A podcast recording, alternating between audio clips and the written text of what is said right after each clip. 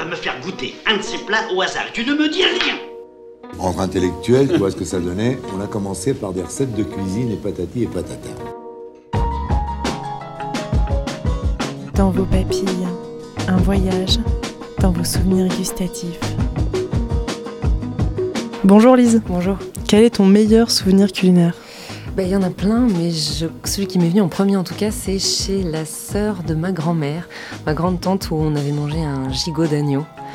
Et là, je me suis rendu compte que je ne sais pas combien j'en ai mangé, mais j'avais plus trop de, limites. C'était excellent. Comment elle s'appelait la sœur de ta grand-mère? Euh, Renée. Le gigot d'agneau de René. Merci beaucoup, Lise. Bonjour à toutes et bonjour à tous. Vous êtes à l'écoute de la chronique Dans vos papilles. Aujourd'hui, comme vous l'avez entendu, nous allons parler de gigot d'agneau. Mais avant que je vous livre une recette, je vous propose un retour sur ce plat. L'étymologie, comme chacun sait, c'est l'origine des mots. Le mot gigot vient de l'ancien français gig, qui est un instrument à cordes qui a la même forme que le gigot. Le mot gig vient lui du vieux haut allemand giga, qui est un instrument à cordes. Il faut savoir par exemple que violon en allemand se dit Geige. Mais alors, ce mais, quelle est son histoire?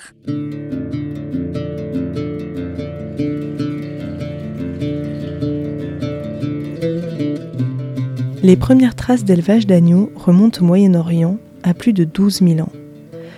Présent dans plusieurs religions, l'agneau y est représenté comme un animal doux et docile. C'est en 52 avant Jésus-Christ que la défaite de Vercingétorix à Alésia a marqué la conquête de la Gaule par les Romains.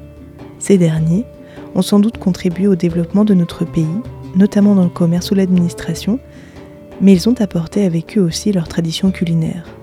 L'une d'elles, le gigot d'agneau mitonné des heures durant à la braise d'un feu tombant, Apicius le gastronome et écrivain contemporain de Jésus en parlait déjà en effet.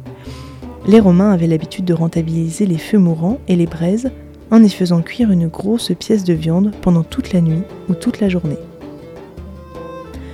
Avec la conquête de la Gaule, la technique se popularise en France et elle nous est restée dans cette recette. On la retrouve au XVIIIe siècle dans le livre de recettes du cuisinier Durand, premier livre de cuisine régionale, sous le nom de gigot à la braillaude, dérivé du vieux gaulois pour désigner les Auvergnats. Et on l'appelle aussi gigot à la cuillère parce que la chair cuite est tellement fondante qu'on la sert à la cuillère.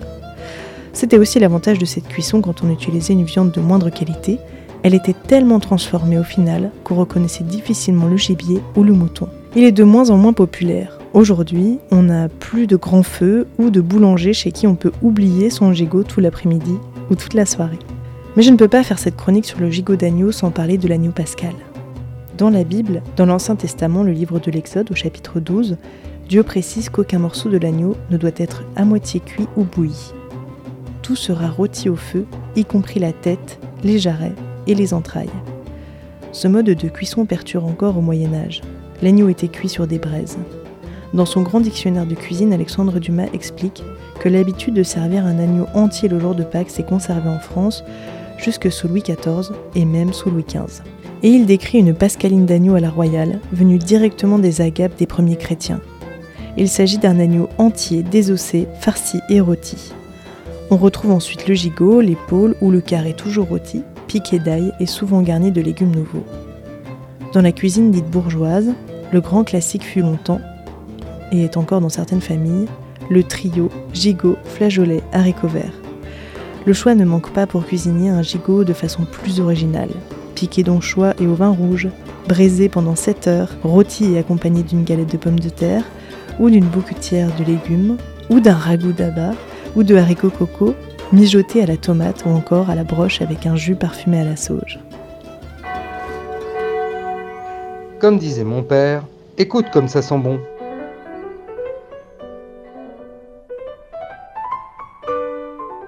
Désormais, passons à une recette possible du gigot d'agneau.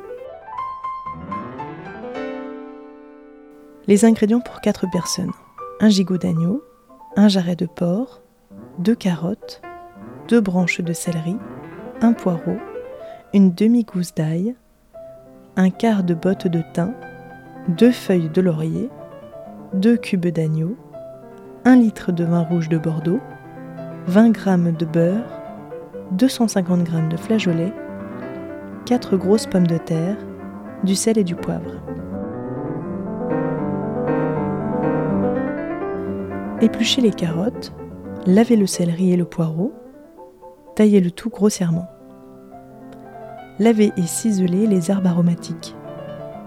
Portez 2 litres d'eau à ébullition avec les cubes de fond d'agneau et le vin. Ajoutez les carottes, le céleri et le poireau, l'ail, puis les herbes aromatiques.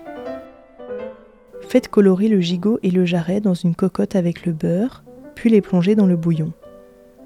Laissez cuire à frémissement sur feu doux pendant 7 heures au moins à couvert ou dans la cocotte au four à 145 degrés en arrosant régulièrement. Écossez les flageolets, épluchez les pommes de terre et les taillez finement. Les mettre à cuire pendant 30 minutes sur feu moyen, assaisonner, disposer le gigot, le jarret et les légumes dans un plat et servir bien chaud. N'hésitez pas à vous approprier cette recette et à varier les plaisirs. Je vous retrouve prochainement pour une nouvelle découverte. Et si le cœur vous en dit, vous pouvez vous enregistrer ou bien m'écrire votre souvenir gustatif à l'adresse mail dans vos papilles tout attaché gmail.com.